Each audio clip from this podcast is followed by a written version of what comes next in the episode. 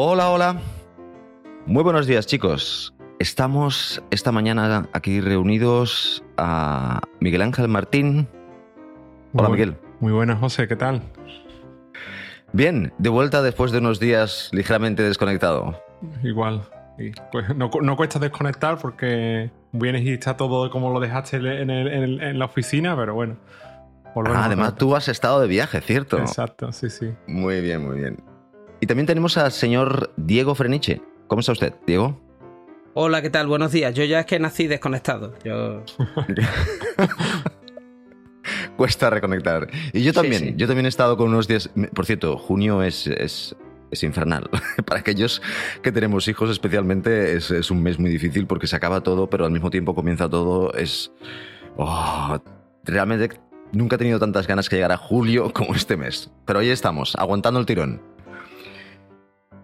Para aquellos que os conectáis por primera vez, que no sé si seréis muchos, pero estamos revisando el libro de patrones, patrones de aprendizaje de Hover y Oshinair. Me parece que se va a acabar el podcast y cada vez habré pronunciado esto de una forma diferente. En alguna de ellas será la correcta, seguro. Exactamente. Creo que le voy a pedir al autor que nos envíe un audio de cómo se pronuncia tu nombre, porque por favor quiero dejarle de destrozarlo. Am, bueno, pues estamos re- repasando este libro juntos, capítulo por capítulo, y eh, la última vez que grabamos, que fue una- unas semanas atrás, revisamos el capítulo 3. De hecho, no vamos capítulos por capítulos, vamos patrón por patrón y a donde lleguemos es a donde llegamos. La última vez fue el capítulo 3 entero. ah, y esta vez nos vamos a centrar en el capítulo 4. Y este capítulo 4 tiene un nombre, bueno, decir primero que en mi caso, este capítulo 4, para mí, si no es mi preferido, casi. Las cosas que dicen son cosas que a mí me cuesta hacer y, y por lo tanto creo que es, que es interesante ponerte, enfrentarte a estas cosas. El capítulo 4 se titula Accurate Self-Assessment, que podría traducirse como algo así, Miguel, Como auto, autoevaluación precisa, lo he traducido yo, por lo menos. Bien, bien. O- ocuparte también, ajustarte, ocuparte de ti mismo, ajustarte, no sé. Sí, pues eso. Y dentro de él, pues ah, lo que nos va a decir es eh, un poquitín de introspección. Vamos a mirarnos a nosotros mismos y vamos a ver cómo podemos mejorar en, el contexto en el cual nos encontramos. Pero tengo que decir que, ah, ah, como otros am, patrones que nos hemos encontrado en el pasado, el nombre a veces no decía exactamente o no era muy claro con el patrón. A mí me parece que estos son como directos. Por ejemplo, el primero es sé el peor. ¿Qué me decís de este? En este, si, os parece, entro yo, porque este mm, yo lo llevo mm, usando barra diciendo, yo creo que desde un iOS Dev UK. eh, yo creo que fue el primer iOS Dev UK en el que eh, hubo una charla sobre Core Data, me parece que fue, o sobre. La verdad es que creo que fue sobre Core Data. Y al final eh, empezaron allí a discutir, y no sé si era Chris Eidoff hablando con. Bueno, eran dos monstruos de estos, ¿no? Hablando uno contra el otro, ¿no? Y debatiendo sobre temas de Core Data. Por supuesto, yo eh, entendía la mitad de lo que estaban comentando, no porque fuera en inglés, sino porque no entendía eh, de lo que estaban hablando, ¿no? Eh, De, de y tal, ¿no? Entonces, eh, yo recuerdo en aquel momento mirar a mi alrededor y, e ir viendo a la gente que estaba allí, yo no sé que estaba Martin Pilkington, el otro, el otro. Digo yo, ostras no vean la gente que hay aquí metida. O sea, está este, este, el otro, el tal. Digo, y me di cuenta en un momento dado, digo, soy el más tonto de la habitación. O sea, que aquí soy, soy el peor. Y desde entonces eh, lo he usado mucho la frase esa cuando daba cursos, cuando iba a los sitios. No, no, tú intentas siempre ser el, el más tonto de la habitación, el, el peor. Y cuando leí el libro y vi el patrón este, dije, ah, pues yo siempre he creído que mm, hay veces que tú descubres cosas, pero como no le pones nombre, no le das importancia, ¿no? Las descubres por ti mismo y después eh, encuentras que alguien a ese patrón o a esa idea le ha puesto un nombre y entonces ya, ¿no? Es como que precipita y dices tú, ah, si esto lo llevo yo haciendo no sé cuánto tiempo, es verdad, o sea, esto mm, es cierto, más que nada porque hemos llegado a la misma conclusión, ¿no? Luego el resto de cosas igual, pues también tiene sentido. Bueno, el caso es que el patrón este be the worst yo lo he usado un montón de tiempo. eh, yo también soy muy self-deprecating, ¿no? En el sentido de que siempre estoy tirándome piedras a mí mismo. "Ay, qué malo soy, no, tengo ni idea. Pero eh, aparte de. No es por falsa modestia, es por la realización de que hay gente muy lista a tu alrededor y que no pasa nada. Si, si realmente tú no te sientes como que eres el más listo, al contrario, o sea, lo bueno es que vas a tener gente a la que preguntarte para mejorar. Lo malo es que te puedes quedar en el continuo, y qué malo soy, soy muy malo, mm, ¿para qué voy a hacer nada, no? ¿Para qué voy a intentar mejorar si siempre voy a ser el peor, no? Mm, o sea, la, idea aquí es, vale, eres el peor, tío, pero sigue corriendo. O sea, quiero decir, entrena, intenta ser un mejor tú cada día.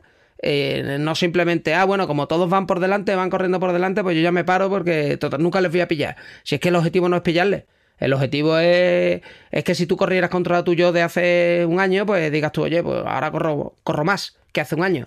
Ahora que no voy a coger nunca al campeón mundial de no sé qué, pues no lo voy a coger, me da igual, ese no es mi objetivo. Entonces, no sé vosotros cómo lo veis eh, o, qué experiencia habéis tenido con este.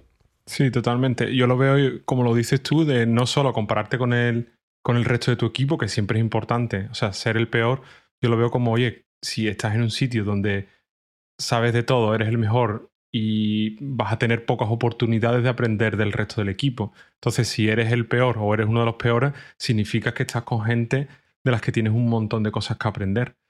Pero yo también puntualizaría lo que tú has dicho, que no solo el compararte con el resto de tu equipo, sino compararte contigo mismo en el pasado, es decir, ver que evolucionas con, el tiempo. Y yo tengo aquí una anécdota que, que tengo de que un amigo mío diseñador eh, que siempre me decía, y era, oye, si tú ves si tú miras tus diseños de hace un año y te siguen gustando, mala señal. Es que no has mejorado nada en el último año. Entonces viene un poco a ser eso, ¿no? Oye, si estás mirando, mirándote a ti mismo y comparándote a ti mismo, también tienes que ver esa evolución, tener también la oportunidad de aprender de otros y, es lo que puedes usar como, es decir, como en el patrón, lo que, bueno, como el valor que te aporta.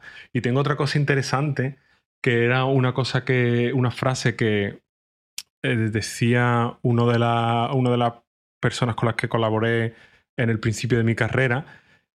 Yo creo que venía de un filósofo, pero él la adaptó y la frase decía así. Si a todas las personas que conozco me superan en algún sentido, en ese sentido aprendo de ellas. Y esa frase me gustaba mucho porque tú puedes sentirte que eres muy bueno en con algunas habilidades, pero seguramente, digamos seguramente casi seguro, que cualquier otra persona te supera en, otra, en otros puntos, en otras habilidades. En ese sentido intenta superarla, intenta aprender de ella. Es decir, busca de cada persona qué es lo que puedes aprender de, esa persona. ¿Tú cómo lo ves, José? Yo quería haceros dos, bueno, me gustaría decir dos cosas. primero, que el hecho de ser el peor significa, yo lo entiendo como que procura que en el equipo de trabajo en el que estés ah, haya gente mejor que tú de la cual tú puedas ah, beneficiarte y gente peor que tú de la cual, a la cual tú puedas beneficiar. Por tanto, ser el peor en el sentido de que, haya gente mejor que tú y que tú puedas beneficiarte. Pero hay otra cosa, y es qué pasa cuando el equipo es pequeño. Si estás en un equipo de dos personas, ¿vale? Y ahí es donde, desde mi punto de vista, se expanden las barreras, se expanden las fronteras. Y no solo piensa en tu equipo, piensa que hay open source, te puedes ir a trabajar con equipos open source, gente incluso de otros equipos en los que puedes hacer eh, proyectos eh, personales juntos. O sea, no solo es tu equipo. Por una parte, pensar en tu equipo ah, y por otra parte, cómo puedes crecer en, entorno, en otros entornos. Open source, por ejemplo, newsletters, eh, suscribirte a cosas que te, que te, aporten cosas. Todo eso también es ser el peor. Estás aprendiendo de gente que está más avanzada que tú, o que se ha aprendido más que tú, o que es más experta en un campo que tú. Por tanto, que no solo te centres en tu equipo, que ya está bien, sino que si tu equipo, porque sois un equipo pequeño, por ejemplo, no te satisface esta experiencia, pues puedes buscar fuera. Totalmente de acuerdo. Que nadie saque de contexto lo de buscar en tu equipo gente para beneficiarte. Eh, pero Quitando, quitando eso, eh, yo quería comentar una cosa que, dijo Miguel antes eh, y que puede ser, bueno, no peligroso, pero... Eh, y es que busca gente que siempre es mejor que tú en algo, pues siempre va a haber gente que es mejor que tú en 3-4 campos para aprender de ellos. Pero hay que tener en cuenta que vas con la idea de quiero aprender de esta persona que sabe mucho de, yo qué sé, de cómo hacer, yo qué sé, JavaScript frontend. Y ahora esta otra persona sabe mogollón de mm, redes. Esta otra persona sabe mogollón de mm, sistema operativo. Esta otra persona sabe va buscando diferentes personas que son expertos en, diferentes ámbitos para aprender de ellos. Cuidado que nuestro cerebro es como es y al final se crea esta super imagen, ¿no? mental inventada del monstruo, ¿no? Que lo sabe todo y es como, oh, yo debería saber todo esto de golpe. Y es como, no, has hablado con 10 personas, cada uno es experto en un campo. Mm, tú serás experto en un campo. Entonces sois 11 personas. Es complicado que tú, ¿no? De golpe seas igual de experto que, estas otras 11 personas. Entonces, eh, que eso, que hay que tener cuidado porque yo hay veces que te pones a hablar con gente y dices, uy, qué listos estén en esto, el otro, ¿no? Y esta hay que ver lo que saben esto y esta otra lo que saben en tal cosa. Y al final dices tú, es que soy, soy un inútil, o sea, no sé nada. Porque todo el mundo sabe muchas cosas, ¿no? Entonces, eh, quitando eso, eh, siempre está bien el buscar el mentor y yo creo que podemos enganchar con el siguiente, ¿no? Que es buscar mentores, ¿no? Además se llama así, ¿no? encontrar, encontrar mentores. Find ah, mentors. sí, sí. este de, todos los ah, de todos los patrones del libro, para mí es el, más difícil. Porque cuando lo encontré, pensé, sí, cierto, eso es lo que estaba buscando siempre. Gente, eh, tener un mentor, como un mentor oficial, ¿no? Este es este o estos dos personas o estas tres personas son mis mentores y de los cuales aprendo un montón de cosas. Pero eso, no sé, no, no se hace, no se hace. Y leyendo el, el, patrón, al final te dice que, esto, bueno, o entendí yo, es que esto no tiene por qué ser oficial. Yo he aprendido un montón de cosas trabajando con Diego. ¿Vale? Y, y, con Miguel no he trabajado directamente, pero también he aprendido un montón de cosas simplemente haciendo el café virtual que hacíamos de tanto en tanto, Miguel. O sea, los mentores, al fin y al cabo, no son o sí que pueden serlo, no digo que no lo sean, pero puedes trabajar con una persona codo a codo que es realmente muy bueno en, alguna cosa y tú siempre estás aprendiendo de él y se de alguna forma acaba siendo tu mentor, o son un montón de personas a las cuales has conocido, de las cuales has aprendido y que en conjunto son tus mentores. Es menos romántico, pero también es funcional. ¿Qué opináis? Eh, muchas cosas, muchas cosas. Aquí tengo que decir muchas cosas. Lo digo porque eh, realmente yo creo que el patrón al que te estaba refiriendo eh, es rubbing elbows, ¿no? O sea, estar codo con codo trabajando, ¿no?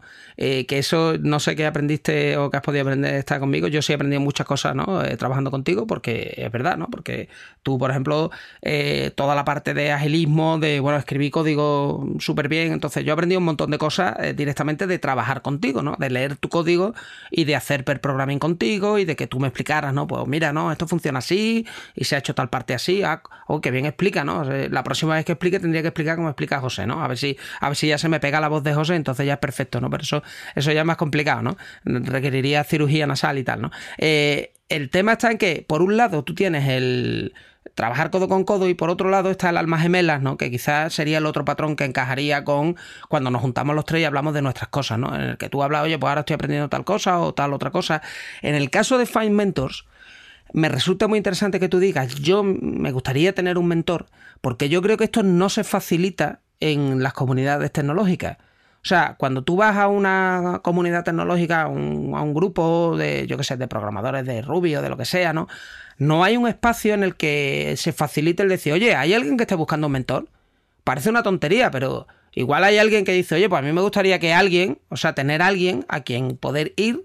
Y no es solamente, o sea, el mentor no tiene que ser Stack Overflow que se afeita todas las mañanas o se, ¿no? o se levanta por la mañana y tal, ¿no? No. Para mí, eh, el mentor tiene que ser alguien que te guíe, no, que te solucione el problemita concreto que tengo esta mañana, sino que es alguien que ya tiene más experiencia que tú, eh, sabe más de esa tecnología, puede ser más joven que tú. O sea, lo digo porque también tenemos como esta imagen mental, ¿no? De que el mentor tiene que ser, ¿no? Eh, una señora mayor ahí que está ahí que sabe mucho, ¿no? Y es la anciana de la tribu. No, no, no tiene por qué ser eso. O sea, puede ser perfectamente un chaval pero que lleva dándole a lo mejor a, Python cuatro años. Entonces, pues ese puede ser mi mentor en Python, pues yo no tengo ni idea de Python. Entonces, cualquiera puede ser mi mentor, no, sé nada, ¿no? Yo, por ejemplo, ahora estoy mentorizando a dos personas y lo que hacemos técnico, técnico, a veces hacemos algo técnico, de sentarnos a ver código y yo me pongo a repasar su código y le digo, bueno, está bien, ¿no? Porque soluciona el problema, pero ahora que ya lo ha solucionado, esto se podría hacer de esta otra manera.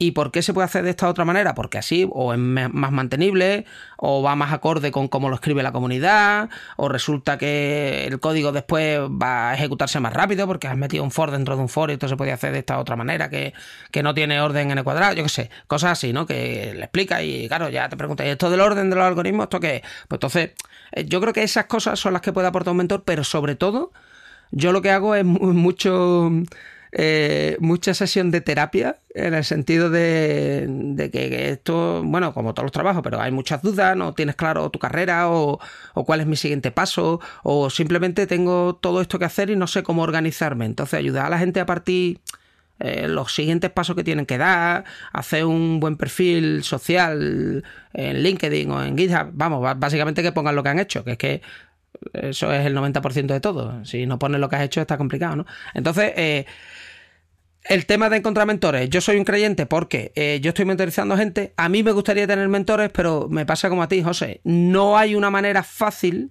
no hay un sitio en el que decir, eh, nosotros que ya llevamos a lo mejor un poco más de tiempo o gente que está empezando, ¿dónde encuentro mentores? Es que no es fácil. De hecho, hay una cosa que se llama DC Community que sí han hecho un call for mentors eh, el año pasado y este año.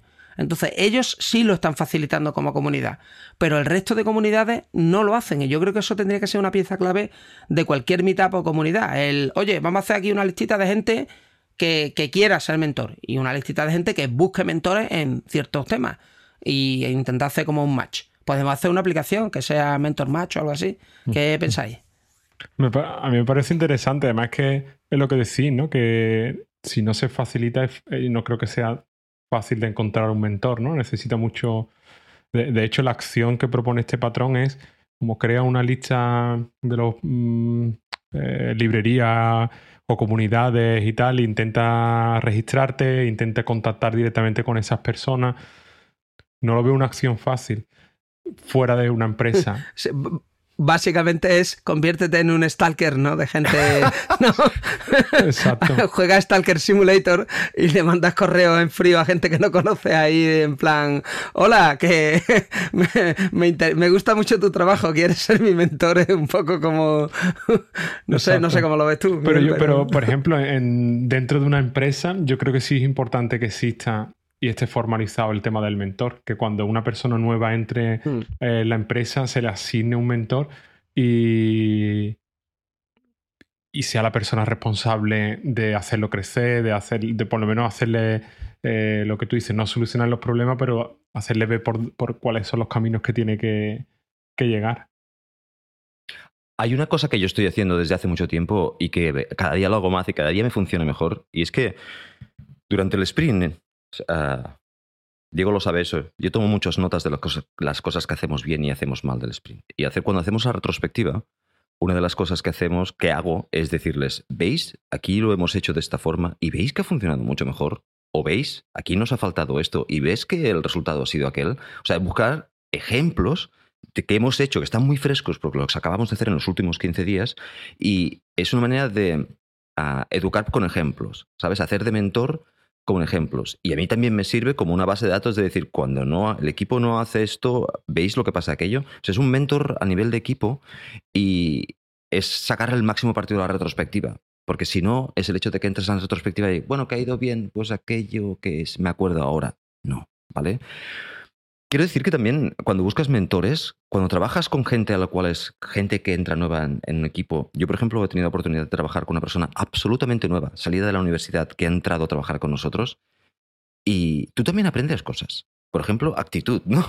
A veces te olvidas la actitud tan tremendamente positiva que tiene un chaval que acaba de salir de la universidad y que quiere aprender muchísimo y dices, wow, se me está pegando eso, ¿cómo mola? pues ah, no sé, tú también aprendes mucho. O sea, el mentor es uh, two sides. Tú, eh, guías, y, pero también recibes de, estas otras personas. A mí me gustaría, me gustaría esa red de mentores y ah, yo creo que de alguna manera hacemos este podcast también para eso, para contarnos batallitas y contarnos historias y seguir aprendiendo de nosotros mismos, que es la parte más interesante. Bueno, nosotros nos hemos juntado porque somos kindred de spirits, ¿no? O sea, porque realmente porque somos. nos hemos juntado porque ya hacíamos esto un poco off the record y, decidiste tú con buen eh, criterio, oye, pues vamos a grabar la charla porque de todas maneras las vamos a hacer, ¿no? Y le damos como cierta estructura, ¿no?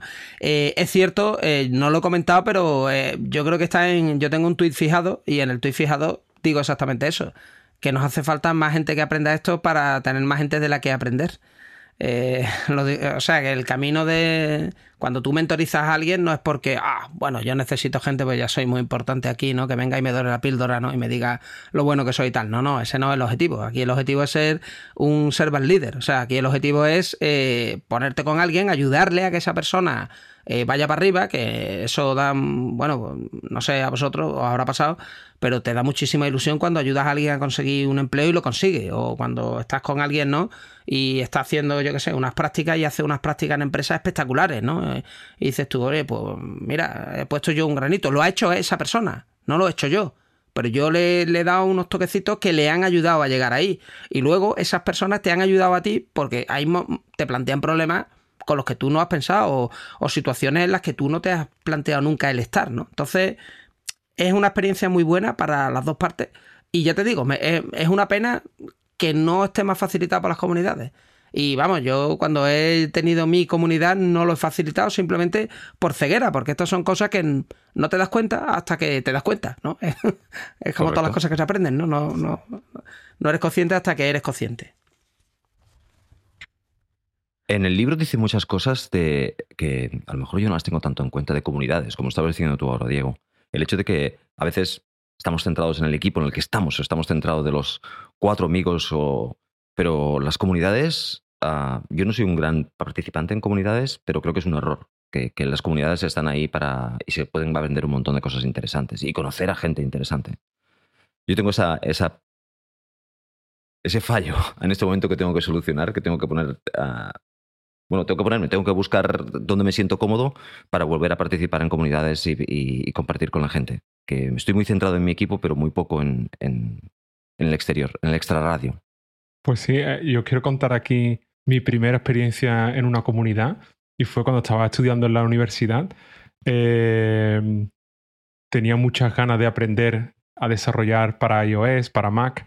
Me compré mi primer Mac de segunda mano y vi que en la universidad organizaban unas comunidades, o sea, unos eventos donde se hablaba de cosas del ecosistema de Apple. Digo, venga, me voy a apuntar, voy allí a ver qué me encuentro, voy allí con mi Mac recién comprado, sin nada instalado, no sé cómo empezar. Sabía que quería desarrollar cosas para iPhone, pero no sabía cómo. Y había un tal Diego Freniche por allí organizando la comunidad. y fue cuando conocí a Diego por, primera vez. Y fue pues una forma de empezar a inspirarme a hacer, hacer básicamente cosas. Yo estaba estudiando en la universidad y ahí fue cuando Mm, abrí mi, ordenador, me dijeron, oye, pues en vez de eh, tener este sistema operativo, tienes que eh, actualizarlo al último, que pone el, creo que era el sistema operativo a 64 bits o algo así, era como que le actualizaba eh, la potencia que tenía el procesador o algo así, y era como un montón de información ese mismo día, porque claro, había gente que llevaba ya su tiempo programando, que había gente que llevaba su tiempo haciendo aplicaciones para iOS. Y era un montón de información condensada y fíjate, al final, al cabo de los años, seguí en contacto con Diego, mm, no recuerdo cómo, pero recuerdo que nos seguíamos por Twitter, él empezó a trabajar en una empresa, me la recomendó, apliqué, trabajamos juntos, luego él, en fin, y hasta hoy en día, pues mira, seguimos la, relación profesional, personal, eh, desde, aquel, desde mi primer contacto con una comunidad. La importancia de las comunidades. Sí, sí, es muy importante, pero no, no, comenté lo de los mentores de la comunidad. Lo digo porque no, no comentaste, o sea, realmente es algo que me he dado cuenta hace poco. Eh, y me he dado cuenta hace poco porque esta gente de la TapDC eh, Community sí lo hacen bien. O sea, sí lo facilitan. Te mandan correo, oye, tenemos un call for mentors. ¿Quieres ser mentor de tal y cual? ¿no? Entonces, ellos sí lo han hecho muy bien y lo hicieron muy bien el año pasado.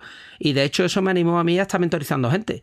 Eh, de hecho, el año pasado mentoricé a gente que eran, muchos eran de Estados Unidos. La, mayoría de la gente que estuve mentorizando. Es una pena porque hay veces que estás mentorizando a gente y, ellos ya no comunican contigo. O sea, no, no, entiendo muy bien por qué, porque no sé, José, cómo lo ves tú, pero yo si encontrara como mentor a alguien, yo que sé, que sabe mucho de algo, ¿no? pues lamento que me hayas abierto esa puerta porque voy a ser el más pesado del mundo. O sea, O sea, no me dejes entrar, esto es como los vampiros, ¿no? Exactamente. no, me abras la puerta porque como ya la has cagado, o sea, ahora verás tú, ¿no? El problema que vas a tener, ¿no? Sin embargo, me, me resulta curioso, o sea, que yo entiendo que si alguien te empieza a bombardear con peticiones, sobre todo si son peticiones de, ser un poco baguete. O sea, quiero decir, cosas que dices tú, oye, ¿cómo se hace, yo qué sé, el N-User Default? No sé qué. mira, eso hay un millón de tutoriales, yo te lo puedo recomendar, ¿no? Hay cositas pues, que son un poco de estudiar tú. Pero hay otras cosas que sí puede venir esa persona y decirte, mira, yo no acabo de entender esto de la programación funcional, o yo no entiendo el tema este del map, o yo no entiendo el tema, yo qué sé, cualquier. Eh, el tema del polimorfismo, por ejemplo. Yo no lo acabo de entender bien, el polimorfismo en programación orientada a objetos. Yo lo uso, pero yo no tengo claro cuándo tengo que hacer el cast, cuándo no cuándo se está ejecutando esta parte, cuándo otra, esto para qué sirve, por qué han inventado esto tan complicado, si un if te lo hace, o sea, esto para qué sirve. Entonces, eh, que alguien se puede sentar contigo y decirte, pues mira, yo creo que es por esto, por esta razón, estas son las razones, ¿no? Y vamos a hacer este ejemplito de código, luego este otro, y lo ves ahora. Entonces, yo creo que eso eh, siempre está bien y es una pena que, yo qué sé, eso, que si que la gente pierda el contacto desde ¿no? el mentorizado al mentor, eh, a mí me ha pasado y yo me quedo un poco como, bueno, tío, si esto es gratis además. Que, ah, yo creo que, no, que no, se, no se le ve el valor que aporta hasta, hasta que pasa el tiempo. ¿Tú crees que en aquel momento cuando fui aquel día a la comunidad de desarrolladores de iOS me estaba dando cuenta que estaba haciendo, digamos, las opciones de contacto que estaba abriendo? No te das cuenta hasta que pasan los años y, empiezas a, digamos, a conectar nodos y dices, oye, pues este trabajo lo encontré porque tenía este, digamos, esta relación con esta persona. Este, luego cambié de nuevo de empresa porque fui a esta comunidad y tuve el contacto. O sea, quiere decir que eso no se aprecia en el momento y con el tiempo te vas dando cuenta lo importante que es tener una comunidad, básicamente. Quería decir que Pensad también que el el, el, mentor, la mentorización de cuando una persona comienza, que entonces las preguntas pueden ser más o menos básicas, pero después está el mentor más avanzado, en el cual, en el que yo saco más provecho ahora, podríamos decir, es el hecho de que tú ah, estudiando y ves que la gente está aplicando una solución, pero tú ves que esta otra solución que, que, has leído y has visto es mucho mejor y no entiendes por qué el 90% de la gente utiliza esta solución cuando esta es mucho mejor y sabes que ahí se te está escapando algo que tú no lo ves. Y ahí es donde, en mi caso, yo puedo contactar con Diego y decirle, Diego, tío, veo que la gente hace esto y, yo veo que esto está mejor. ¿Tú ves por qué? Y a lo mejor juntos mirando podéis ver por qué, eh, o él lo sabe ya directamente, o, juntos mirando veis, no, no, esto es porque esto, y lo aplican en este caso, y esto es porque ellos no aplican en este caso. Hostias, aquí veo cosas que antes no veía, ¿no? Estás creciendo y es un poquitín ya más avanzado. Y estoy de acuerdo contigo, Diego. La mentorización no es, eh, no sé cómo se hace esto, ¿me puedes ayudar a hacerlo? No tú haz tus horas de estudio y yo te, guío en cómo puedes estudiar esto, el por qué y todas estas cosas, pero tus horas de estudio las tienes que hacer tú. Una, una cosa, por ejemplo, yo, eh, por cierto, estoy hablando todo el rato de mentorización, en mi caso, gratis. Por eso me sorprende que la gente pierda el contacto, ¿no? Y luego, eh, o sea, ya te digo, si saturas a tu mentor con preguntas un poco banales, ¿no? Pues sí es normal que te diga, oye, mira, mm, esfuérzate un poco más o tal, ¿no? Eh, pero eh, una de las cosas que tiene que aportar el mentor o que aporta es simplemente el decirte qué libros te tienes que leer, cuáles son los vídeos buenos. O sea, porque te hace ¿no? como un tamizado ya y te, te, prepara la información de manera que tú qué quieres hacerte. Un experto, por ejemplo, en mi caso, ¿no? Yo ahora quiero entrar de nuevo en el mundo Java, ¿no? Y quiero aprender Java de nuevo. ¿Qué, qué me tengo que leer? O sea, en 2022, ¿qué tendría yo que aprender para hacerme un experto en Java y hacer aplicaciones de backend con Java? Pues no tengo ni idea. O sea, yo ahora me voy a tener que poner a ver vídeos, libros. Si aparece un mentor y me dice, no, no, los libros buenos hoy día son este, este, este, el otro y el Thinking in Java, que eso va a ser para siempre. ¿no? Entonces, eh, tiene estos libros y tal y cual, ¿no? Y, el refactoring y tal, que los ejemplos están en, Java también, ¿no? Entonces, eh, pero tener a alguien que ya, que ya haya caminado, ¿no? esa parte del camino y te diga, no, no, este, estos son los que yo te recomiendo. Eso ¿Cuántas horas? O sea, ¿cuántos meses? ¿Cuántos...? Es que ahí hay años de, conocimiento destilados en simplemente en los recursos. Y te ayudan un montón. Y luego el hablar con alguien y decirle, oye, pues yo no acabo de entender esto de la configuración por convención. Esto... Eh, ¿Y por qué no lo pongo todo en un ficherito? Pues mira, tío, porque el ficherito va a ser kilométrico. Entonces, tú te fías de las decisiones que toma la gente, ¿no? Sean opinionates o no, y ya está. Y después las puedes cambiar, ¿no? Entonces, yo qué sé. Yo creo que la figura del mentor aporta mucho. Creo que debería de estar más visible.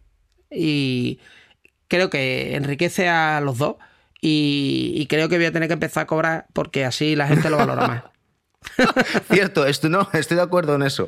Por cierto, que el, chaval este que ha comenzado en la universidad, que, acaba de su universidad, uh, un día nos pusimos a trabajar juntos y, cuando tú haces cosas en el ordenador y él te está viendo y él dice, oh, oh ¿cómo has hecho eso? ¿Cómo has hecho eso? Ah, claro, eso se puede hacer y tú te das cuenta que haces un montón de cosas de forma automática y él valora este tipo de cosas y entonces dices, no, no, voy a bajar un poquitín para que él pueda disfrutar de o aprender de todas esas cosas que veo que quiere aprender, ¿sabes? E, esto es un pet peeve, ¿no? De esto, o sea, una cosa que molesta mogollón a cuando eres eh, charlatán profesional, ¿no? Como es mi caso, ¿no? Que vas a conferencias y estás de charlatán allí dando. Tú te preparas una, una charla alucinante, ¿no? esto tiene live coding con tal y voy a hacer aquí una aplicación de verdad en 30 minutos y es una aplicación de verdad que se conecta por internet, hace cosas y no sé qué, no sé cuánto. La gente va a alucinar con la estructura de la aplicación. Ronda de preguntas. ¿Hay preguntas? Sí. Oye, esa herramienta que has usado, no sé qué, ¿cómo se llama? Oye, has generado el código con no sé qué, pero eso cómo lo has hecho y tú. ¿Me puede alguien preguntar sobre el código de mi explicación o sobre el contenido de la charla? No sobre. Pero es verdad, al final la gente. Uy, ¿qué, terminal tan bonita tienes? ¿Cómo la has puesto así? ¿O qué fuente, estaba usando? ¿Cuál es la fuente que estás usando? Sí, sí, eso, eso te mata porque, hombre, yo entiendo que, claro, es lo que ves, ¿no? Pero es como. Después te vas de la charla como la gente se quedó con que estaba usando la fuente inconsolata eh, tamaño no sé qué, que es súper triste. es un poco triste, pero bueno. sí, sí. A mí me da mucho la, impresión que estamos hablando del Fine Mentor y el de espíritus afines y en realidad es que se conectan mucho porque estamos hablando de que puedes ir con preguntas a tu mentor y puedes ir con cuestiones y son cosas que también puedes usar en comunidades, es decir, que puedes ir con preguntas a, las comunidades. Yo organizé también una comunidad durante muchos años y sufrí el hecho de que iba la gente en modo muy pasivo, la gente iba a, escuchar lo que se le iba a proponer allí y nunca iban con esa, digamos, esa lección de, oye, pues voy a preguntar qué libro puedo leer o voy a presentar mis problemas para que alguien me, me guíe un poco. Entonces yo aquí haría un llamamiento a las personas que vayan a comunidades que vayan con, preguntas y vayan con propuestas para la comunidad, que la comunidad no es solo, digamos, en un sentido, debe de ser en, ambos sentidos, aprovechar el tema de las comunidades. Cierto, no puedo estar más de acuerdo. Eh, estoy en, eh, en, Teamwork, me encargo de la Community of Practice de Agile y están todos los, los team leads allí y, y, tienen problemas. Tienen problemas, como todo el mundo que está comenzando a hacer una cosa, tiene problemas. Y me cuesta horrores que hagan preguntas.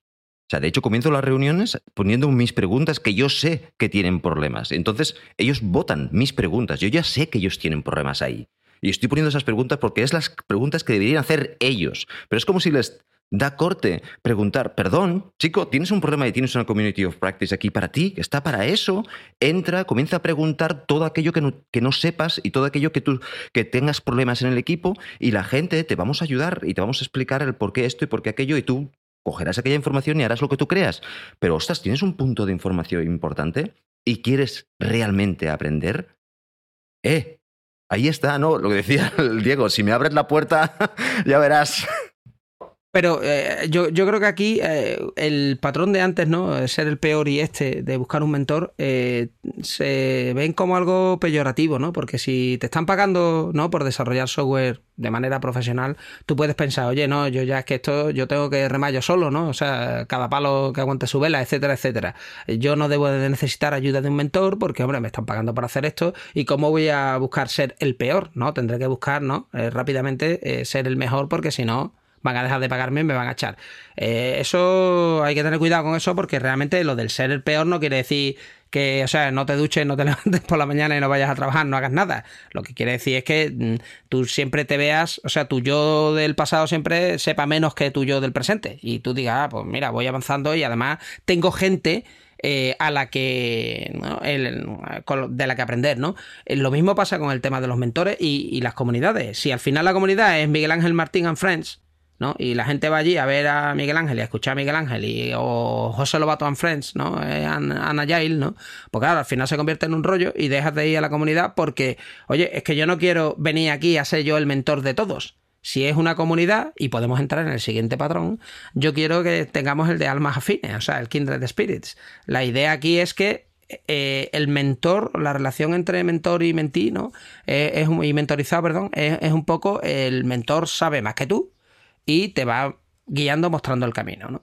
En el caso de las almas gemelas, no, es simplemente gente que podemos estar incluso en facetas de la tecnología distintas, pero nos juntamos a hablar de la tecnología porque es lo que nos gusta, ¿no? Es lo que nos apasiona, es lo que nos, nos divierte y a lo mejor pues tú me estás hablando de Agile y yo después pues te hablo de que, yo qué sé, de que estoy haciendo un programa para el Z80 eh, o tú me estás hablando, Miguel, de que no, pues ahora estamos migrando de Go a, yo qué sé, a Rust o de Rust a, Java o, lo estamos tirando todo y al final estamos programando en COBOL. Yo qué sé. Entonces, esa, el, el tema del Kindred Spirits es como una relación más entre por decirlo de alguna manera, iguales, aunque eh, que, no se entienda que el mentor es más que el mentorizado. O sea, que no se entienda que es más en, el, en un nivel jerárquico, es, eh, es una persona con más experiencia, ¿vale? Esto es como el cinturón negro de un arte marcial. Eh, llevar cinturón negro para indicarte que lleva más tiempo que tú enseñando, no que tengas que tú que ser su sirviente, ni, temerle, ni. Simplemente es que ya ha caminado un poquito más del camino y ya está en el punto en el que sabe lo que no sabe. ha llegado, ¿no? Como a la primera colinita y ve las montañas allí lejos y dice, puf, lo que me queda, ¿no?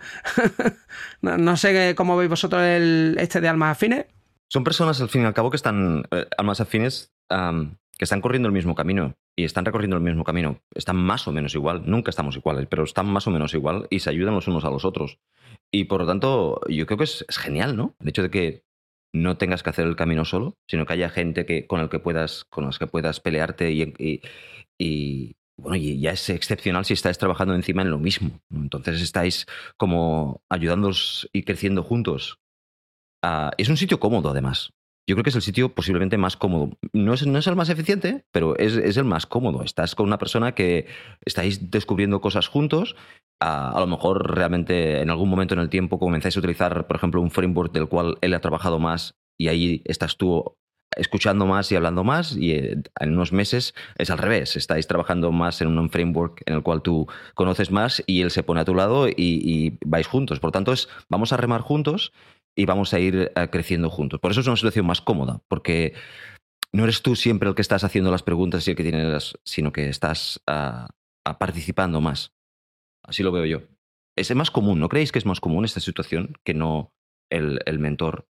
Sí, los mentores, lo que hemos dicho, es más difícil encontrarlos y quizá el encontrar espíritus afines, baja comunidades, baja conferencias o simplemente mantienes las, digamos, los contactos de gente que has coincidido en alguna empresa y es más fácil, digamos, pues compartir eso, esas charlas de, y, seguir aprendiendo los unos de los otros porque estáis recorriendo caminos similares. Yo digo que el, de Five Mentor lo, lo, he encontrado, lo encuentro difícil encontrarlo, pero este sí veo que hay muchísimas oportunidades. No hemos hablado de conferencias, hemos hablado de comunidades, pero aquí yo creo que también podemos hablar del beneficio que, que, que podemos encontrar asistiendo a conferencias. Ahí Diego seguramente que nos va también a, dar su opinión. Aparte de viajar gratis. ah, bueno, no, que yo también iba a conferencias antes cuando me lo pagaba todo. Eh, hombre, sí, en las conferencias puede ser que encuentre o hablando con gente, ¿no? Intercambias contactos y eso, das con gente que dices tú, oye, pues mira, yo la verdad es que he hecho buenos contactos y amigos en conferencias, ¿no? Eh, a lo largo de los años, porque das con alguien que eso, te tomas un café o te estás tomando una cerveza y un poco, pues, o, lo que sea, ¿no? O tu, bebida favorita y eh, pues eso, conectas de alguna manera, te gusta lo que está haciendo o esta persona tiene intereses similares o totalmente distintos, ¿no? Y el caso es que encajas bien, ¿no? Yo creo que estas cosas no hay que forzarlas, el tema de lo... porque tienen que ser espíritus gemelos, ¿no? Entonces no vas a ser gemelo de todos los espíritus, ¿no? Entonces, eh, por definición no puedes encajar con todo el mundo, encajarás con alguien y con otra gente no encajarás y punto, y no pasa nada. El tema es que con la gente que encajes pues le saques partido. Yo creo que esta relación, decía José, que es una relación cómoda. Eh, yo creo que la relación cómoda realmente es la de mentorizado. esta es una relación más relajada, creo yo. Ah, más relajada porque sí. no, no, no, no tienes como la obligación un poco, porque, a ver, se entiende que el mentor tiene que dar una. tiene que aportar una información de cierto valor al mentorizado, porque si no, no, si no sé nada, pues para qué estoy aquí, ¿no? O, o te estoy dando información errónea, pues ya me contarás, ¿no? Eh, vaya mentor, ¿no? Te has buscado. Eh, que sería si me buscáis a mí. Eh, pero si estás como mentorizado, tú tienes como la obligación un poco también de, oye, yo tengo que demostrar un poco que esto, porque esta persona me está dedicando su tiempo, ¿no? Ya que me dedica su tiempo, pues hombre, por lo menos que me vea que me esfuerzo, ¿no? Esto es como si te buscas un entrenador personal y no paras de comer como como yo y hacer el ejercicio que hago yo. Pues muy mal. O sea, tu entrenador personal te va a decir, tío, o sea, mueve el culo, básicamente es lo que te va a decir, ¿no? O sea, no. Sin embargo, con, el, con este de alma gemela yo creo que es bastante más relajado y bueno. eh, también pasa lo mismo. No se facilita. Eh, o sea, mm, esto es como lo del speed dating este, ¿no? Que queda todo el mundo en un bar, ¿no? Y vas hablando con gente para ver, ¿no? Con quién encajan. Yo creo que esto, este tipo de speed dating eh, se debería de facilitar también en las comunidades, ¿no? El, el hacer, lo que pasa es que puede ser un poco rarete, pero eh, el tema de, de que alguien eh, pueda salir fácilmente y decir, oye, pues mira, yo estoy buscando, yo vivo a lo mejor en una zona, no vivo en una gran ciudad, ¿no? O, no, o vivo en una zona en la que, o en mi empresa hay muy pocos programadores que les importe programar realmente. O tengo tal o cual problema. Se queda conmigo de vez en cuando y hacemos, pues yo qué sé, yo creo que eso puede ser interesante. No sé cómo lo veis vosotros. El siguiente patrón, eh, eh, lo has dicho ya, lo has comentado ya, Diego, pero es que en este caso, en este, en este capítulo, están como todos muy, muy relacionados de alguna forma. Es el Ruby Rubbing Nails, que es- elbows. que- que, mm, aquí ayuda también tres pics a la, a la traducción. Ruby Nails sería codo con- trabajar codo a codo. Codo a codo, Sí. exacto. Correcto, trabajar codo a codo. Ah, bueno, pues viene a ser más o menos lo mismo, ¿no? Quiero decir, el, el- hecho de Kindred Spirits son personas que están recorriendo el mismo camino y por lo tanto están ahí trabajando y esto es más detallado. Es ahora no estamos recorriendo el mismo camino, sino que además estamos trabajando juntos. Estamos peleándonos juntos codo a codo. Diego, Pero no, yo aquí veo una diferencia clave. El tema de codo con codo es, eh, tú eres un compañero mío en mi mismo equipo y los dos estamos trabajando sobre la misma tecnología y el mismo producto. Entonces yo estoy aprendiendo directamente de ti porque estoy viendo tu código, estamos haciendo per programming, yo estoy comentando tu código, tú comentas el mío, entonces estamos los dos trabajando en lo mismo. Entonces, al estar los dos trabajando en lo mismo, estamos codo con codo, lógicamente. No tiene por qué ser físicamente hoy día, pero eh, estás, estás trabajando sobre lo mismo, las mismas tecnologías, pues claro, tú inevitablemente aprendes porque ves que la otra persona escribe el código de una manera y dice, oye, oye, perdona, ¿esto por qué lo has hecho así?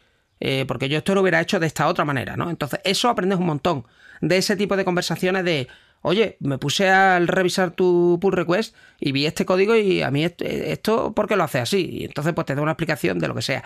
El otro, el Kindred Spirits, yo lo veo más como tú conectas con alguien que es afín, que te cae bien, que con el que conectas, ¿no? En el plano emocional, en el sentido de que es una persona con la que tú encajas, te resulta fácil hablar, puedes tener, puedes irte a tomar café.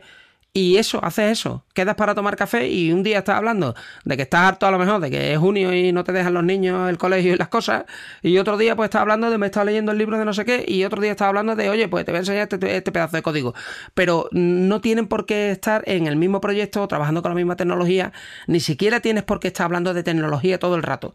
Es más, lo veo más como un amiguete tecnológico, el Kindred Spirits. Sin embargo, el Rubbing Elbows lo veo como un colega de trabajo con el que estás trabajando codo con codo, te llevas bien y con el que comparte y ahí tomáis de acá. No sé cómo lo veis vosotros. Sí. Cierto, cierto. La has definido muchísimo mejor de lo que lo he definido yo. Eso es, uno es de más medio nivel y este es de más bajo nivel. Aquí ya estás realmente peleándote juntos. Suelen ser las personas con las cuales estás trabajando en un proyecto. Eso que veo yo. Aquí nombran también la, la práctica del pair programming, que yo creo que José es muy fan de, de ella. Y yo, no, sinceramente, no he tenido la suerte de, de practicarla mucho, pero quizás ahí José nos va a decir que puede ser, la, que, puede ser lo, lo que podemos, traer, digamos, obtener de ese tipo de prácticas.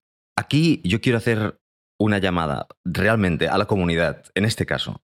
Yo tampoco he tenido la oportunidad de trabajar mucho en pair programming, pero aquellas veces que he tenido la oportunidad, realmente eh, eh, son las veces que he aprendido más de otras personas. Y, y no se hace. Es que la gente, además, la gente no entiende qué realmente es el pair programming. o, las técnicas que hay. ¿Vale? Aquí quiero hacer una especie de plugin a un libro de una persona, un conocido mío, que es el Pedro Santos, que se llama Agile Technical Practices Style. Es el libro más práctico que yo he leído jamás de, cómo se hacen este tipo de técnicas de, desarrollo conjuntas. Es muy práctico, el libro es muy práctico. De hecho, en cada final de capítulo tienes una cata en la cual tú puedes practicar esto. Si puedes buscar una persona y puedes practicarlo con él, practícalo. El ping-pong programming, ese tipo de cosas.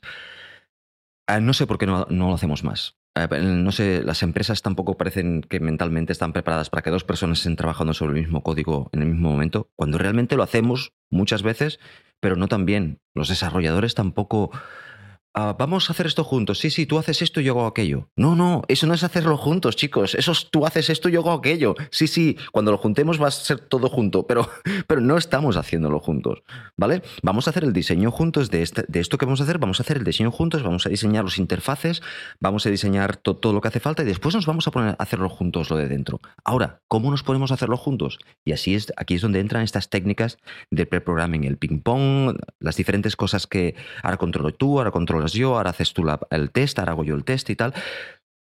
Parece, parece a simple vista que es más lento. Y es más lento si realmente se hace de forma desestructurada. Pero si lo haces de esta forma, si tú haces.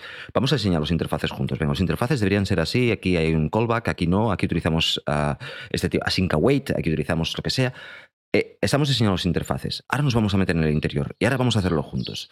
Y vamos a hacer unit test de esta forma, que normalmente las empresas están estandarizadas como hacen unit test, bla, bla, bla, bla, bla, bla. Hay un contexto y eso facilita que después el per sea efectivo. Y después a la hora de hacer el per al principio parece más lento y además no se hace el per todo el día. Se hace el per programming unas series horas, unas horas, y el resto del día se hacen otras cosas. también están las técnicas en las cuales hacen programa todo el equipo en la misma cosa, ¿no? Tiene un nombre. Gang Programming. No me acuerdo de este nombre, siempre se me olvida. Cuando están todo el mundo trabajando en el mismo código y solo uno trabaja en la máquina. Esa es otra experiencia que se tiene que probar algunas veces. es muy curioso. Un tío delante de una máquina de la, con una pantalla, un monitor grande, y todo el mundo alrededor dando su opinión de por qué se hacen. Ostras, imaginaos cómo se multiplican las mentes aquí para encontrar la mejor solución y el por qué si ahí no sale un buen diseño y no sale una buena implementación, es que algo está muy mal jerárquicamente. Pero si todo el mundo es honesto y sincero y nos sentamos juntos intentamos hacer el mismo código, esto tiene que salir muy bien, ¿no creéis? Yo lo que os animo, lo que, por eso decía la, la llamada, es que rompáis un poquitín las barreras mentales de desarrollo de software y que lo intentéis. A lo mejor no es para vosotros, pero que lo intentéis y que lo probéis. A ver qué, a ver qué opináis. A ver, yo voy a contar una experiencia que tengo bastante reciente y es que hace nada preparamos un taller de Rust y yo, soy un novato absoluto en Rust, ¿no? Entonces intentamos hacer un microservicio en Rust. Yo no tenía ni idea. Me puse con Jorge Ortiz, ¿no? Que es como es mi mentor en Rust, ¿no? Él sabe y yo pregunto y él me explica las cosas, ¿no? Ahí el rol, pues él es el mentor, claro, y yo soy el mentorizado. Y el microservicio lo hicimos eh, mediante per programming. Entonces nos pusimos los dos y era en plan, eh, bueno, ¿y ahora cómo escribo una ruta aquí con Axum? Ah, pues no sé, espérate. Voy a ir buscándome yo el cómo escribir la ruta. Me voy a ir mirando yo el cómo hago el test. Ah, mira, pues la ruta se hace así, vamos a escribirlo, venga, entre los dos. Ah, pues no funciona. ¿Qué podría ser? Ah, pues igual es esto o es lo otro. Entonces, entre los dos fuimos escribiendo el servicio entero, o sea, lo hicimos entero todo desde que funcionara la ruta, los tests, eh, conexión con la base de datos, todo se, fue haciendo los dos a la vez, ¿no? Entonces, a rato escribía yo, a rato escribía él, estábamos compartiendo pantallas y la verdad es que fue una experiencia muy buena porque en un ratito yo aprendí un montón. Y él, pues también, porque había muchas cosas que no sabía hacer. O sea, él sabía más de RAS que yo, pero no había usado un caso, no había usado. Entonces, eh, simplemente dos, cuatro ojos leyéndose a la vez la misma documentación de una cosa que no sabe, Tú te fijarás en unas cosas, yo me fijaré en otras. Por definición de cómo son, funcionan los cerebros, ¿no? Entonces, cuando te sientas, eh, vamos a escribir esta línea de código. A lo mejor te digo yo, ay, y se nos está olvidando tal cosa que ponía la documentación. Y te van a decir, ¿dónde? Pues, ¿no? Eso habrá pasado, ¿no? Y eso, ¿dónde lo dice? Y vas y dices, ostras, pues es verdad, estaba ahí, ¿no? Estaba ahí, pero yo no lo he visto, lo ha visto el otro que, es curioso, ¿no? Lo, ha visto la otra persona, eh, ya te digo, porque las cabezas funcionan así. Entonces, eh, que sí, yo esto lo haría, pero yo vuelvo a lo mismo. Creo que no se hace porque a mí me pagan como profesional para resolver este problema yo solo. Entonces, ¿cómo voy a multiplicar el gasto por 2 o por n para solucionar este problema que me han encargado a mí? Eh, no sé si se ve ahí la barrera un poco, ¿no?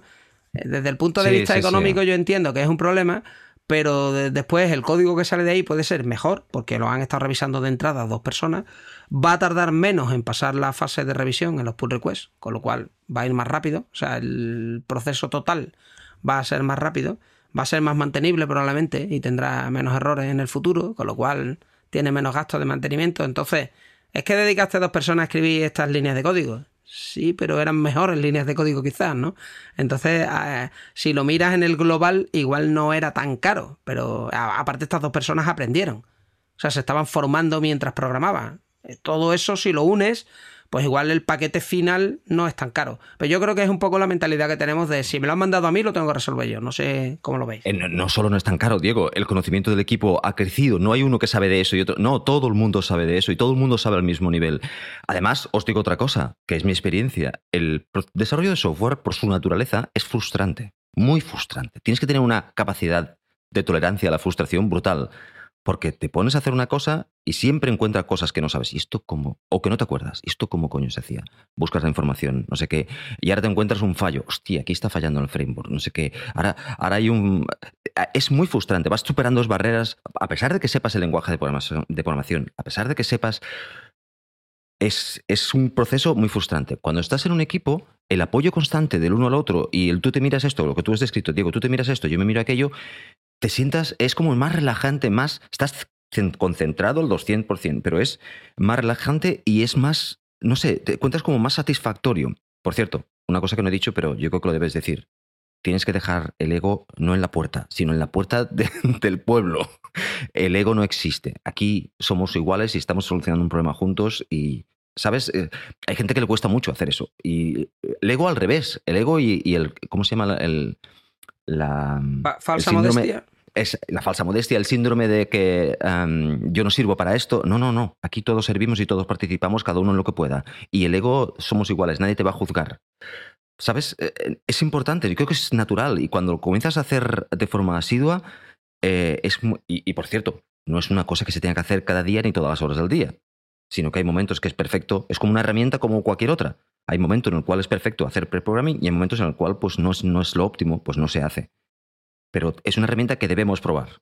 Y ahí es donde entra el mentor a decirte cuándo aplicar la herramienta. Porque esas son las cosas que aporta el mentor. El mentor te tiene que enseñar cómo usar la herramienta y cuándo usar la herramienta. Pero no ponerse todos los días contigo a hacer el uso de la herramienta. En este caso, per programming. No tiene sentido que tu mentor se ponga contigo seis horas al día, todos los días. Eso, eso no es un mentor. Eso ya es un compañero tuyo trabajando contigo. Además, muy pesado, porque seis horas al día haciendo per programming, ¿no? Eh, eh, es, como, es, como mucha tela, ¿no? Eh, ¿Qué piensas tú, Miguel? ¿Tú has usado alguna vez esto? Yo creo que el término que buscabas tú es mob programming, ¿no?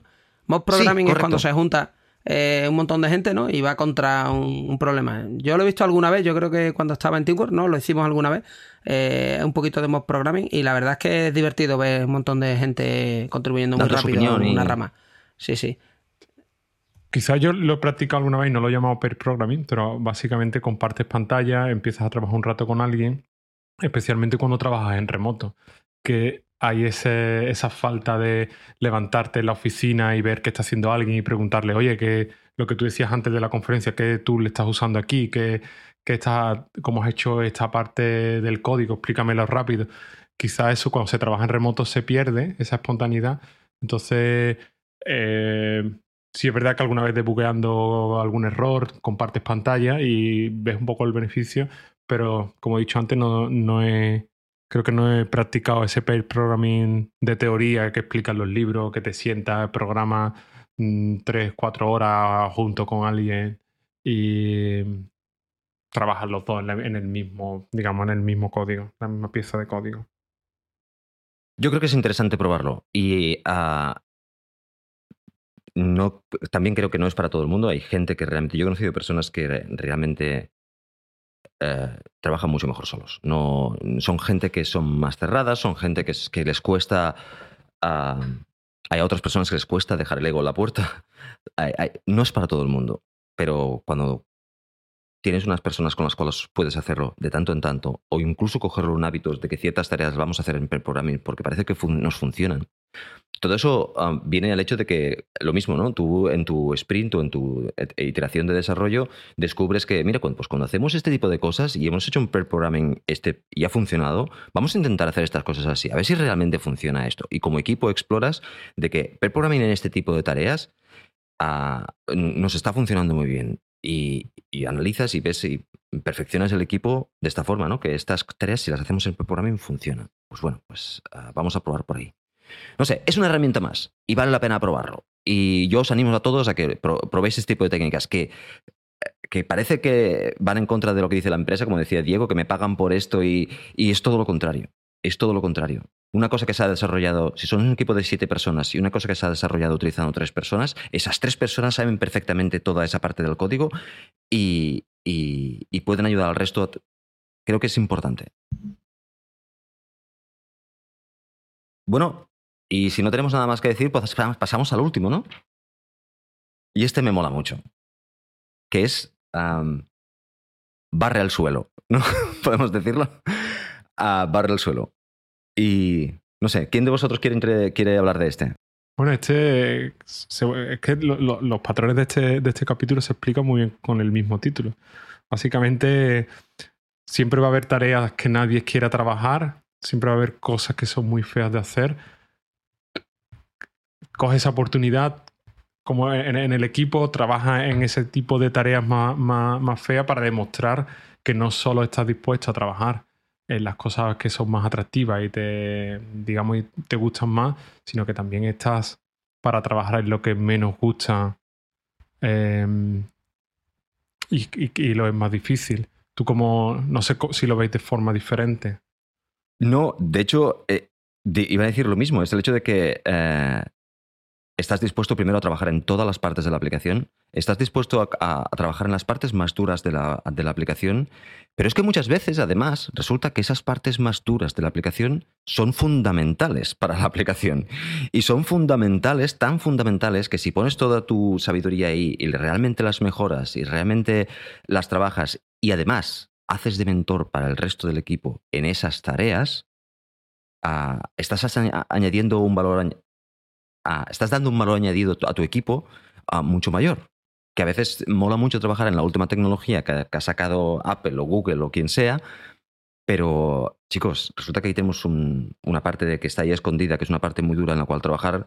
Si me pongo y mejoramos esa parte, pues resulta que salimos ganando todos y además aprovecho para documentarla. Y aprovecho para haceros una pequeña sesión y explicarlas el por qué está hecha así. Y esa sesión la vamos a grabar la vamos a tener para siempre, para que gente que llegue nueva ah, pueda y no, haya nunca más miedo a esa parte del código que, es tan dura. Ahí estás añadiendo valor al, al código, valor al equipo y estás dando tu mejor y estás sacando partido de una, parte que la gente le tiene miedo, que la gente eh, es... Ah, esa es tu oportunidad para, para, para, para, mejorar. Yo siempre esas cosas las veo como una oportunidad. Sí, además tienes que cogerlo como una oportunidad para aquellos que tengan mucha más experiencia o para los que tengan menos experiencia. Así que son tareas no, no para los que llegan, eh, los últimos que llegan al equipo porque son las más feas, sino que también deben de ser cogidas como una tarea normal para el que tiene mucho más experiencia. Porque lo que me ha pasado a mí como eh, en mi equipo algunas veces que son siempre se van quedando en el backlog las tareas que nadie quiere coger, como que todo el mundo está, eh, digamos, posponiéndolas hasta el final. Entonces, mostrar esa proactividad de, oye, vamos a coger estas tareas que son las más feas, las que quizás menos atractivas, para bueno, mostrar al equipo que, son cosas que hay que hacer y muchas veces hay que bajar al barro y hay que trabajar en estas cosas y no solo es responsabilidad del último que llega ni del que tiene más experiencia de no, oye, esto está aquí para todos y todos somos responsables de, hacer ese tipo de, trabajo. Sí, en Teamwork tenemos una, una semana Technical Week.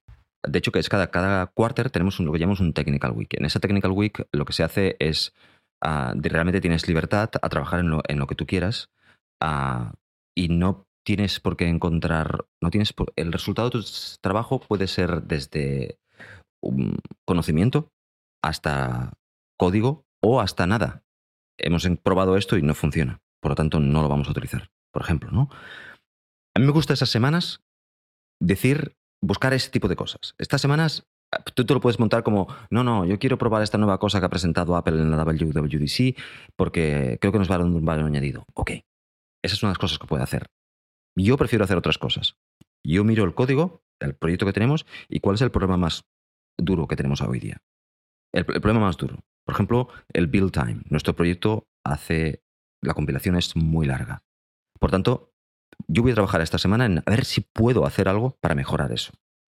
O tenemos que mm, Realm no se está funcionando como queremos, hay que sustituirlo por algo. Vale, vamos a investigar por qué podemos sustituirlo. Vamos a trabajar en eso.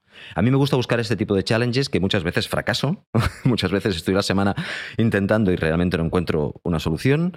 Pero bueno, eh, si la encuentro, realmente el resultado es un valor añadido muy grande a la empresa. No significa que lo otro no sea valor añadido, pero lo otro, hay otras personas que, a lo mejor tienen un estado mental mejor para hacerlo que yo. Y me gustan estos proyectos un poquitín más ah, duros para, pelearme. Tengo que controlar mucho mi frustración, por cierto, porque es duro ponerse a trabajar ahí, pero...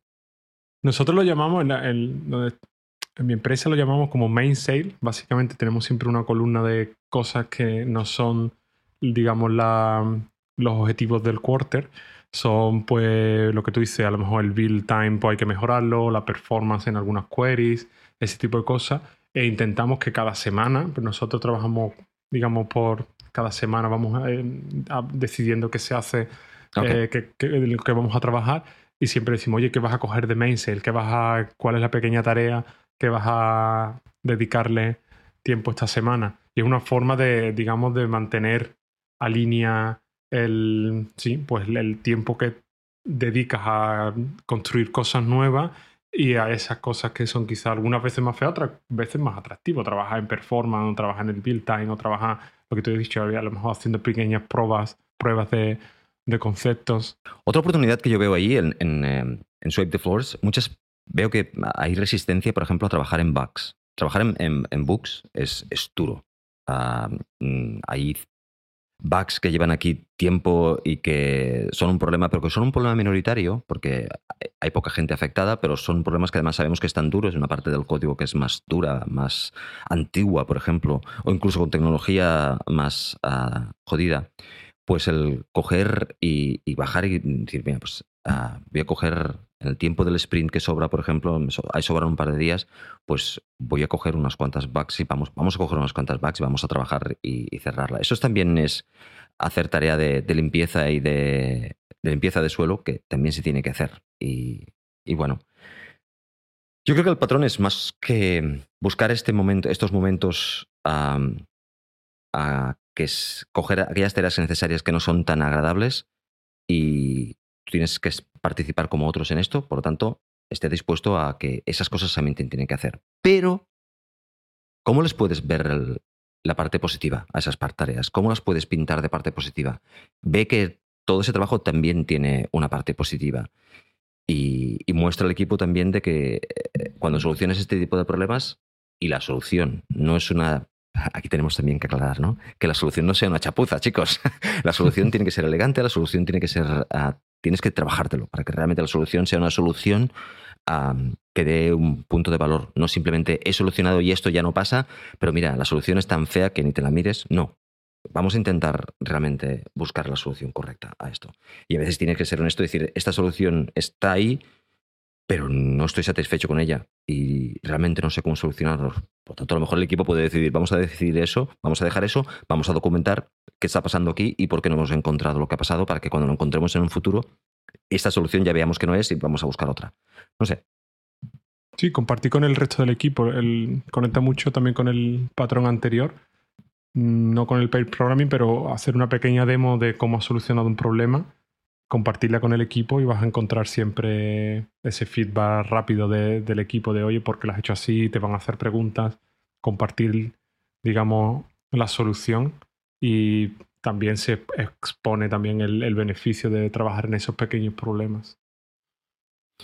Sí, aquí yo quería dar un tip a todo el mundo que, no, bueno, que trabaja en equipos de software. Y es que muchas veces que cometemos el error de que hacemos nuestro trabajo, o al menos yo lo he visto muchísimo, como hacemos nuestro trabajo, lo subimos, la gente hace el, pull request, revisa el código y lo entra. Y no nos damos cuenta que el trabajo que estamos haciendo, ya lo hemos dicho muchas veces, ¿no? Se hace una vez y se lee mil veces. Y a veces no tenemos el cuidado de documentar correctamente lo que estamos haciendo. Y cuando estoy hablando de documentar, no me refiero siempre a hacer un documento eh, explicando todo lo que has hecho.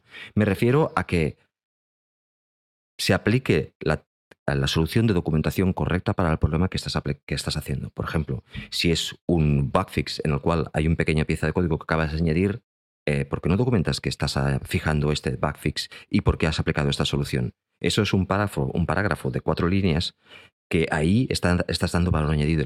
La próxima vez que vengas ahí, nadie se va a preguntar, ¿por qué se hizo esto? Por ejemplo, esta es la solución, la documentación más simple que podemos hacer.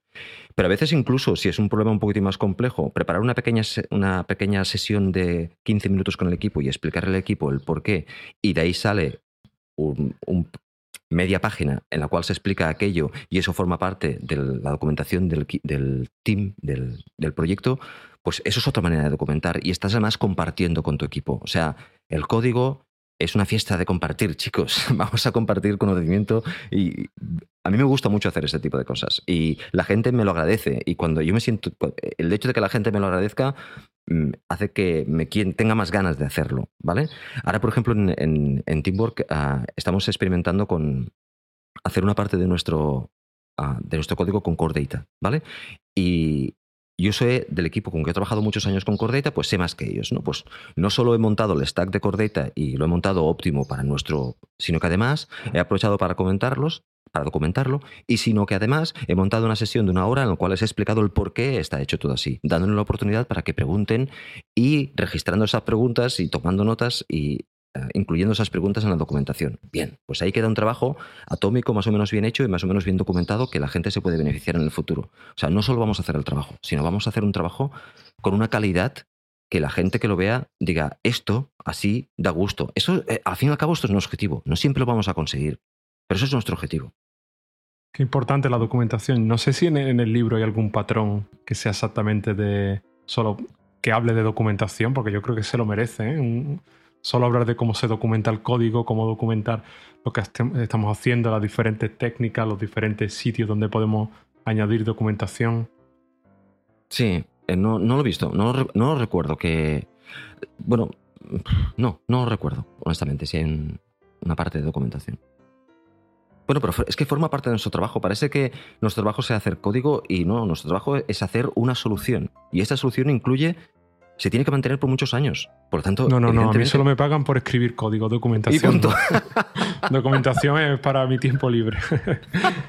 en los ratos libres, si tengo tiempo, lo voy a documentar, ¿no? Esa es la frase de que, no, si después tengo tiempo, voy a hacer test. Oh, sí, claro, está claro.